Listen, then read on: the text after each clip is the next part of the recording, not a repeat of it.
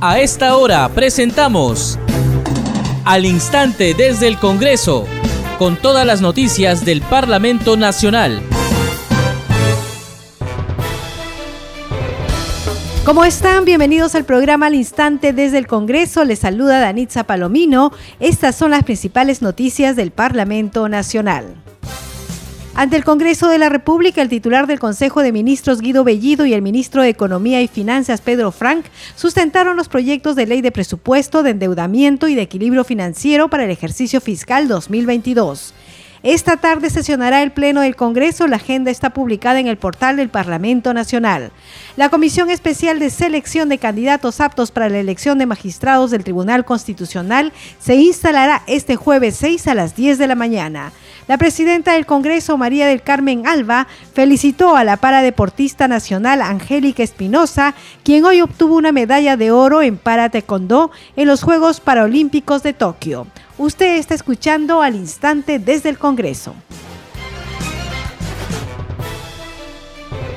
Esta mañana, ante el Congreso de la República, el titular del Consejo de Ministros Guido Bellido y el ministro de Economía y Finanzas Pedro Frank sustentaron los proyectos de ley de presupuesto, de endeudamiento y de equilibrio financiero para el ejercicio fiscal 2022. Escuchemos a la presidenta del Congreso de la República, María del Carmen Alba, dando inicio a esta sesión plenaria extraordinaria. Han registrado su asistencia 114 congresistas. El quórum para la presente sesión es de 66 congresistas. Con el quórum reglamentario se inicia la sesión del Pleno del Congreso de la República. Señores congresistas, como es de su conocimiento, según lo dispuesto en el inciso C del artículo 81 del reglamento del Congreso de la República, esta sesión extraordinaria está destinada a la sustentación de los proyectos de ley de presupuesto, de endeudamiento y de equilibrio financiero del sector público para el año fiscal 2022 por parte del presidente del Consejo de Ministros, señor Guido Bellido Ugarte, y del ministro de Economía y Finanzas, señor Pedro Franqui Valvé, quienes se encuentran en el recinto del Congreso. Tiene la palabra el presidente del Consejo de Ministros, señor Guido Bellido Ugarte. Ante el Pleno del Congreso, el presidente del Consejo de Ministros, Guido Bellido Ugarte, sustentó el proyecto de presupuesto del sector público para el año fiscal 2022. Afirmó que la pandemia provocada por la COVID-19 plantea grandes retos en relación con la necesidad de recuperar el crecimiento, tener los empleos adecuados y mejorar los salarios. Escuchemos parte de su exposición. La pandemia provocada por el COVID-19 plantea grandes retos en relación a la necesidad de recuperar el crecimiento, los empleos adecuados perdidos y los salarios reducidos. Por ello, el proyecto de ley de presupuesto público para el año fiscal 2022 define nuevas prioridades que se reflejan en ejes estratégicos de este gobierno. Nuestro objetivo es asegurar la estabilidad económica, que acelere la recuperación de la economía, el empleo y los salarios y nos permita un reparto más justo de los recursos disponibles. Haremos todos los esfuerzos por garantizar y mejorar niveles de vida de nuestros hermanos a lo largo y ancho de nuestro territorio peruano patrio. De esta manera, las prioridades del gobierno plasmadas en el proyecto del presupuesto para el año fiscal 2022 son los siguientes. Salud y atención de la emergencia sanitaria. El presupuesto asignado para garantizar el acceso a salud pública de calidad y atender las principales necesidades en el marco de la emergencia sanitaria muestra un incremento de 6% para el 2022, llegando a alcanzar los 22.207 millones. La propuesta de, presupuesto destinado a educación contempla un incremento de 2.626 millones, con lo cual se busca brindar una mayor igualdad de oportunidades, recuperar los aprendizajes y posibilitar un retorno a clase seguro. Fortalecimiento de la competitividad agrícola. El presupuesto del año 2022 contempla la asignación de 6.161 millones destinados a la actividad agropecuaria, que permitirá el fortalecimiento de su competitividad. El ministro de Economía, Pedro Frank, también sustentó el presupuesto para el año fiscal 2022. Finalmente, empleo y productividad. Un tema esencial que hemos planteado es el tema de un programa de empleo temporal. Estos son programas de asistencia que nos parecen bastante interesantes porque le dan empleo a la gente, ayudan a hacer pequeñas obras, ¿no es cierto?, de ejecución rápida, pero también son empleo, ¿no? No es lo mismo que un regalo y son lo que nosotros llamamos autofocalizados, ¿no? Quienes van a buscar un empleo temporal es alguien que realmente lo necesita. El que ya tiene un trabajo informal que le da algún ingreso, no va a buscar un empleo temporal, ¿no? Tiende a captar a los que realmente están en necesidad. Y uno de los rubros que funciona de esta manera, parte del programa Trabaja Perú, es el mantenimiento de vías vecinales. Este es un programa que es intensivo en empleo, que usualmente tiende a generar bastante empleo en zonas rurales, en zonas alejadas, y ayuda al tema de la transitabilidad de los caminos rurales, que es un tema crítico, porque ayuda a la economía. Sin un camino en buenas condiciones no hay forma de sacar los productos en determinadas en muchas zonas y además ayuda a la propia atención de educación, a la propia atención de la salud. ¿no? Los enfermos tienen que salir de una comunidad alejada cuando tienen un cierto problema y si el camino, la trocha está en pésimas condiciones, entonces eso nos genera un cierto problema. Y tenemos un énfasis también en mejorar la competitividad turística. El sector está golpeado, pero tenemos que ponerle énfasis ahí. Esperemos que la demanda regrese rápido pero tenemos yo creo muchas oportunidades en el sector turismo. Yo soy un gran convencido de esto y mejorar también todo el tema de los corredores viales y la competitividad en el sector transportes y comunicaciones, que también es un tema clave. Finalizado la exposición del titular de la PCM, Guido Bellido, y el ministro de Economía, Pedro Frank, los parlamentarios de diversas bancadas debatieron el proyecto de ley de presupuesto presentado por el Poder Ejecutivo. Es así que durante su participación, el congresista Hernando Guerra García, vocero de la bancada de Fuerza Popular, preguntó el porqué de la reducción de presupuesto para el agro y en qué se empleará el presupuesto para educación que se ha anunciado se ampliará este año. Yo quería empezar con una breve reflexión. Cuando hablamos de los recursos públicos, hay que recordarle a los ciudadanos de dónde provienen esos recursos. No es que el Estado, los ministros vengan a darnos un poquito de dinero para las obras, para las regiones. Ese dinero proviene de los que producen en nuestro país, sobre todo de la pequeña, mediana y microempresa, que son los que generan la riqueza. El gobierno normalmente lo que hace es distribuir la riqueza que otros han generado. Y muchas veces la distribuye mal y muchas veces la distribuye de manera poco honesta. Yo quisiera solamente hacer algunas preguntas. ¿Por qué se ha reducido esta reducción en el presupuesto de agro? Dos, en el tema de educación se ha hecho mucho aumento. ¿En qué va a ser ese aumento? ¿Infraestructura? ¿Capacitación? O bonos. La previsión social también se ha reducido y es otra pregunta que hacemos al respecto. Y por último, la reducción en tema de agua y en todo lo que es inversión en el tema de agua y alcantarillado. Recordemos que nuestro país necesita producción. El agua, el agro son tan o igualmente importantes que el tema de la educación, que lo considero igual. Por su parte, la congresista Marlene Portero, vocera de la bancada de Acción Popular, planteó el aumento del presupuesto para las personas con discapacidad, ya que a pesar de sus limitaciones, deben seguir luchando para cumplir sus metas vía los mecanismos tributarios. Por su intermedio, antes de empezar, quiero pedir un fuerte aplauso a nuestra campeona paraolímpica Angélica Espinosa, quien obtuvo una medalla de oro en los Juegos Paralímpicos de Tokio 2020.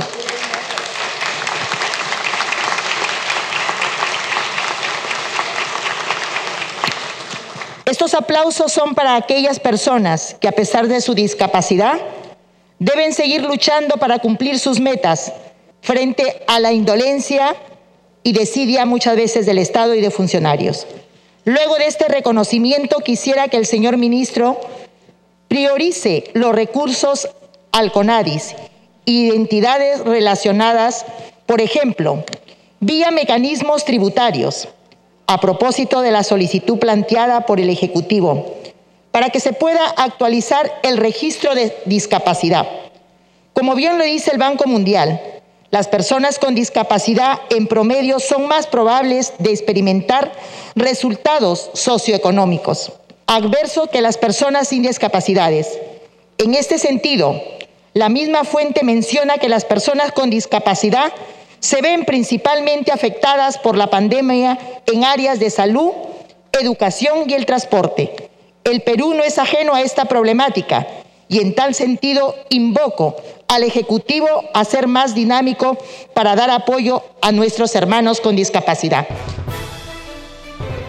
El congresista Valdemar Cerrón, vocero de la bancada de Perú Libre, afirmó que a nivel mundial la pandemia ha trastocado los sistemas de salud de todos los países y que la prioridad del gobierno será reactivar la salud, la educación y la economía. En principio, quiero agradecer la oportunidad que nos brindan para poder exponer tanto lo que dijo el señor Premier Guido Bellido y el ministro de Economía como se entenderá, a nivel mundial, la pandemia ha trastocado los sistemas económicos de todos los países. El Perú no es una excepción y cualquiera que estaría en el gobierno tendría que asumir estas eh, dificultades. Con el entusiasmo y optimismo que tenemos, Perú Libre asume el reto fundamental de acuerdo a nuestro programa he planteado en campaña. Educación, salud, agricultura y la reactivación económica. Hemos encontrado una exposición magnífica, sobre todo la esperanza de que nuestros niños puedan volver y tener una educación de calidad, masificar los servicios de Internet, aplicar la semipresencialidad y, si es posible, la presencialidad necesaria. Cumplir con el reto de las vacunas, mejorar la infraestructura hospitalaria para tener salud de calidad. Asimismo, en el tema de agricultura, promover la industrialización de los productos agrícolas en todas las escalas y niveles a través de un fondo de Agro Perú. Por su parte, el congresista Eduardo Salguana, de la bancada de Alianza para el Progreso, señaló que se debe invertir en el bienestar de la población infantil del país. Pretendo dar una mirada alternativa al proyecto de presupuesto expuesto eh, hace algunos minutos por los ministros de Estado. Eh, algunas reflexiones. Después de la, del debacle, de debacle fiscal y económica de los años 80, el MEF ha aprendido a mantener ordenadas las finanzas y cada vez, aún con diferentes eh, gobiernos, regímenes y burocracias, se ha ido haciendo más eficiente.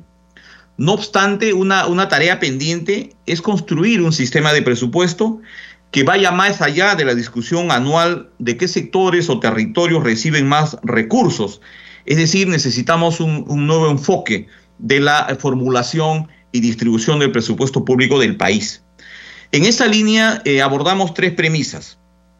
Primero, la importancia de poder organizar y decidir el presupuesto en función a resultados, es decir, en función a variables o condiciones concretas claves para el desarrollo social, económico y sostenible de la sociedad. Esto va más allá, eh, señora presidenta, de entender y decidir sobre el presupuesto desde lo sectorial, como educación, transporte, salud, sino que tiene una expresión concreta, por ejemplo, en el apego seguro, la regulación de emociones, la desnutrición crónica, la anemia, tan comentada en los últimos años. Estas variables se hacen invisibles en un formato de asignación y valoración del presupuesto que mira solo lo sectorial. Más adelante en la vida, los niños y niñas que han logrado estas variables lograrán aprendizajes desarrollarán habilidades cognitivas, socioemocionales y ya en la adolescencia serán capaces de lograr conductas saludables. Segundo, el proceso presupuestal por definición consiste en la toma de decisiones de asignación de recursos con criterio de eficiencia y de distribución equitativa. Seguimos al instante desde el Congreso, continúa el debate en el Pleno del Parlamento y está haciendo uso de la palabra la congresista Flor Pablo Medina. Ella pertenece a la bancada Somos Perú, Partido Morado. Tiene la palabra la congresista Flor Pablo Medina.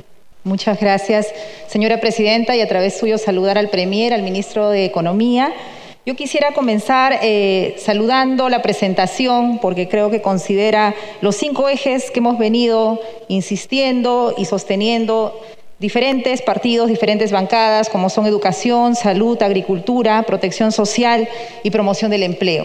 Creo que eso es saludable. Así también eh, creo que es importante el planteamiento de la política de equilibrio fiscal que se hace y la reforma tributaria que nos plantea eh, el ministro de Economía, que tenemos que trabajar conjuntamente con el Congreso.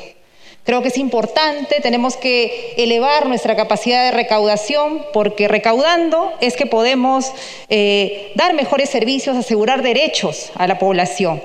Porque tanto las políticas, las leyes como los programas tienen una traducción en el presupuesto. Si nosotros aprobamos leyes, tenemos programas, pero no se ve eso en el presupuesto, en realidad estamos hablando solamente de promesas. Y tanto las políticas como el presupuesto tienen que tener un rostro humano. Y así como saludo estos énfasis en estos ejes, creo que hay vacíos significativos eh, y ausencias que tenemos que considerar. En primer lugar, con esta idea de que todo esto es pensando en los ciudadanos, en las ciudadanas, el tema de la alimentación. Para poder estar sanos hay que estar bien alimentados, para poder estudiar hay que estar bien alimentados. Y tengo ahí una preocupación, si bien se han incrementado los montos en eh, la inversión para comedores, para ollas comunes, eh, no es suficiente. Tenemos que ver el tema de las ollas comunes con un incremento por lo menos de triplicar. Ahorita está en cincuenta y tantos millones, hay que triplicar ese monto. Eh, yo les pediría además, claro, no se trata solo, acá no es un tema asistencial, hay que acompañarlo en programas de generación de empleo, por supuesto, porque la gente en las comunidades no está estirándote la mano porque le gusta estirar la mano, es la necesidad y en este momento estamos en una crisis. A veces nos olvidamos por todo el vaivén político. En este momento estamos en un momento de crisis generalizada y tenemos que reconstruir nuestro país. Yo siempre escucho a los colegas del norte hablar de la reconstrucción del norte. Y es cierto, hay muchos desafíos ahí, pero ahorita estamos en un momento de reconstrucción del país. Y en esta misma idea de mirar la política y el presupuesto con rostro humano, nuestros adolescentes están fuera del programa Caliwarma. Yo le pediría, por favor, incorporarlo. Solo son algunos colegios que reciben alimentación eh, que son los de jornada escolar completa en Caliwarma. Ese es un tema que hay que atender porque los adolescentes también comen, también tienen hambre y están lamentablemente abandonados. Otro tema, cerca de medio millón de adolescentes termina todos los años la secundaria.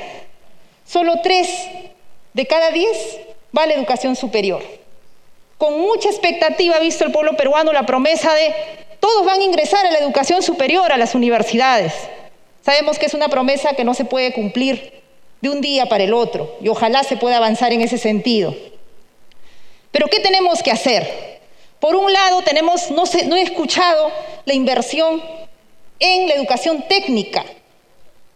Los estudiantes, esos medio millón que salen todos los años, mire, ya van dos promociones. Medio millón de adolescentes, ¿a dónde van? A la informalidad, a los vicios, a la calle, al desempleo. Yo quisiera escuchar a través suyo, Presidenta, que el gobierno anuncie una postsecundaria, un año más para los estudiantes de quinto año de secundaria voluntario, que puedan hacer una carrera técnica, porque lamentablemente todavía la universidad ni los institutos tienen la capacidad para recibir a todos. Y necesitamos invertir en la gente, en los talentos, porque son ellos los que van a pagar la deuda que hoy día nos vamos a tener que embarcar como país para salir de esta crisis. Veo también, lamentablemente, que se ha reducido la inversión en las condiciones básicas en las universidades. El año 2021 se les dio 300 millones, ahora se está planteando solamente 87 millones. En los institutos igual. Claro, es cierto que hay 7.9 de incremento en educación, pero ahí es a veces engañoso el número. 2.600 millones se dice, pero claro, si mil millones se va para pago de deuda social y lo otro para los 200 soles, que está muy bien, que se continúe haciendo el incremento de los maestros en la remuneración que ya viene desde el año 2019. Eso lo felicito. Pero se dan cuenta, ese incremento en realidad no va a estrategias que nos permitan salir de esta crisis educativa. Entonces yo les pediría, por favor, que pudiésemos mirar la educación técnica, que pudiésemos ver las condiciones de las universidades. No podemos reducir el presupuesto. Y luego lo otro, tenemos que volver a las clases. Ya se ha señalado el tema de las condiciones. Muy bien, se ha puesto el presupuesto para todo lo que es útiles de limpieza, mascarillas, eso está muy bien, yo he visto el presupuesto. Pero ¿saben qué nos está faltando? El personal. En los colegios grandes, ¿quién va a hacer la limpieza? Tenemos que no solo mejorar el sueldo de nuestros trabajadores de servicio, ahí se ha mencionado que ganan por debajo del sueldo mínimo, pero necesitamos personal de servicio. Y si no vamos a tener la capacidad en este momento para tener un personal fijo, generemos programas de empleo donde las familias puedan hacer esa limpieza, ese mantenimiento de las escuelas. Asimismo, hemos dado más de un millón de tablets a las zonas rurales. Excelente, permite de alguna manera mejorar esa situación tan dura que tenemos de acceso a la tecnología. Pero también tenemos más de un millón de estudiantes de las zonas de pobreza y extrema pobreza en la zona urbana. Los que visitamos las periferias de Lima nomás vemos, las familias no tienen para darle, si tienen tres hijos, un celular a cada hijo. Si no tienen para comer, menos tienen para pagar un plan de datos. Yo le pediría, por favor, que se priorice la entrega de dispositivos, sea celular, tablet con plan de datos a las zonas urbanas, a los estudiantes de la educación básica, son poco más de un millón. Ahí, es, ahí el Ministerio de Educación debe tener las cifras. Que es una inversión de lo que ya se ha hecho en el gobierno pasado. 600 millones que hay que invertir para la población de la zona urbana. Asimismo, ya para ir señalando, necesitamos programas descentralizados de refuerzo y soporte emocional. No podemos decir que la educación no ha pasado nada. No se trata de volver a las escuelas y acá no pasó nada. Los niños de los primeros grados no han aprendido a leer y escribir. Nuestros estudiantes de secundaria están terminando con una serie de deficiencias. Eso es una realidad. ¿Responsabilidad de quién? No vamos acá a ponernos a pensar, es una pandemia, más las brechas que ya traíamos. El tema es que tiene que haber un rubro para que las regiones puedan implementar esos programas ad hoc, esos programas para salvar a esos estudiantes que se han quedado atrás y para también salvar el tema emocional y de salud mental. Asimismo, yo sé que todo esto pueden decir, ¿y de dónde va a salir? ¿No? Porque la caja es una, y yo entiendo, pero a la vez hay que ver mecanismos que se han dicho aquí. Obras por impuesto que no solamente llegue para infraestructura, obras por impuesto que pueda permitir la inversión en desarrollo de capacidades, ver la ley de canon y ver cómo replanteamos la organización del presupuesto. Creo que, y lo, digo con mucho respeto y esperando que se tome, y, lo, lo digo con mucho respeto y esperando que se tome de manera positiva, estamos tratando de hacer lo mismo en un contexto de emergencia. Tenemos que ver cómo, cómo movemos las partidas, cómo optimizamos, cómo hay gastos en el propio Estado que ya no debemos hacer todos, porque aquí todos tenemos que, reducir gastos para poder gestionar mejor. Y si hay algo en lo que un país se tiene que endeudar, y ahí sí es una responsabilidad compartida, si en algo nos tenemos que endeudar, endeudémonos en el desarrollo de capacidades de nuestra gente y en su protección. Porque lo que hoy no invertimos en nuestros niños, en nuestras niñas, en nuestros adolescentes, en nuestros jóvenes, lo vamos a ver en los siguientes años, con mayor incremento de delincuencia, con mayor informalidad, con todos los problemas sociales que ya sabemos que existen. Así que yo le diría, a través suyo, Presidenta, que el gobierno evalúe el tema del endeudamiento, especialmente para educación y protección social, porque nos estamos jugando como el país el desarrollo de capacidades de nuestra gente. Las futuras generaciones, eso que suena futuro, se hace hoy, se trabaja hoy. Y yo espero, y vamos a trabajar juntos en ello, porque esa no es una responsabilidad solo del gobierno, pero el gobierno tiene que cumplir las promesas que ha hecho y nosotros tenemos que tener la seriedad para acompañar que nuestro país vea con expectativa su futuro y que la pandemia no se robe el futuro, el desarrollo de nuestros niños, niñas, adolescentes y jóvenes. Muchísimas gracias. Bien, entonces es parte de lo que viene ocurriendo en el Congreso de la República. Vamos a agradecer a esta hora a las emisoras que transmiten este programa, Radio Inca Tropical de Abancaya Purímac, Radio Reina de la Selva de Chachapoyas en la región Amazonas, Radio Cinética de Ayacucho, Radio TV Chalón Plus de Tingo María, Radio Madre de Dios de Puerto Maldonado, Radio TV Perú de Julia Capuno y Radio Amistad de Lambayeque. Bien, a esta hora nos vamos con los titulares de cierre. Ante el Congreso de la República, el titular del Consejo de Ministros Guido Bellido y el ministro de Economía y Finanzas Pedro Frank sustentaron los proyectos de ley de presupuesto, de endeudamiento y de equilibrio financiero para el ejercicio fiscal 2022. Esta tarde sesionará el Pleno del Congreso. La agenda está publicada en el portal del Parlamento Nacional. La Comisión Especial de Selección de Candidatos Aptos para la Elección de Magistrados del Tribunal Constitucional se instalará este jueves 6 a las 10 de la mañana. La presidenta del Congreso, María del Carmen Alba, felicitó a la paradeportista nacional Angélica Espinosa, quien hoy obtuvo una medalla de oro en para en los Juegos Paralímpicos de Tokio. Usted está escuchando al instante desde el Congreso. A nombre del equipo de Congreso Radio le agradecemos por acompañarnos en esta edición. Estuvo en los controles Franco Roldán y en la conducción Danitza Palomino. Deseamos que tengan un buen día.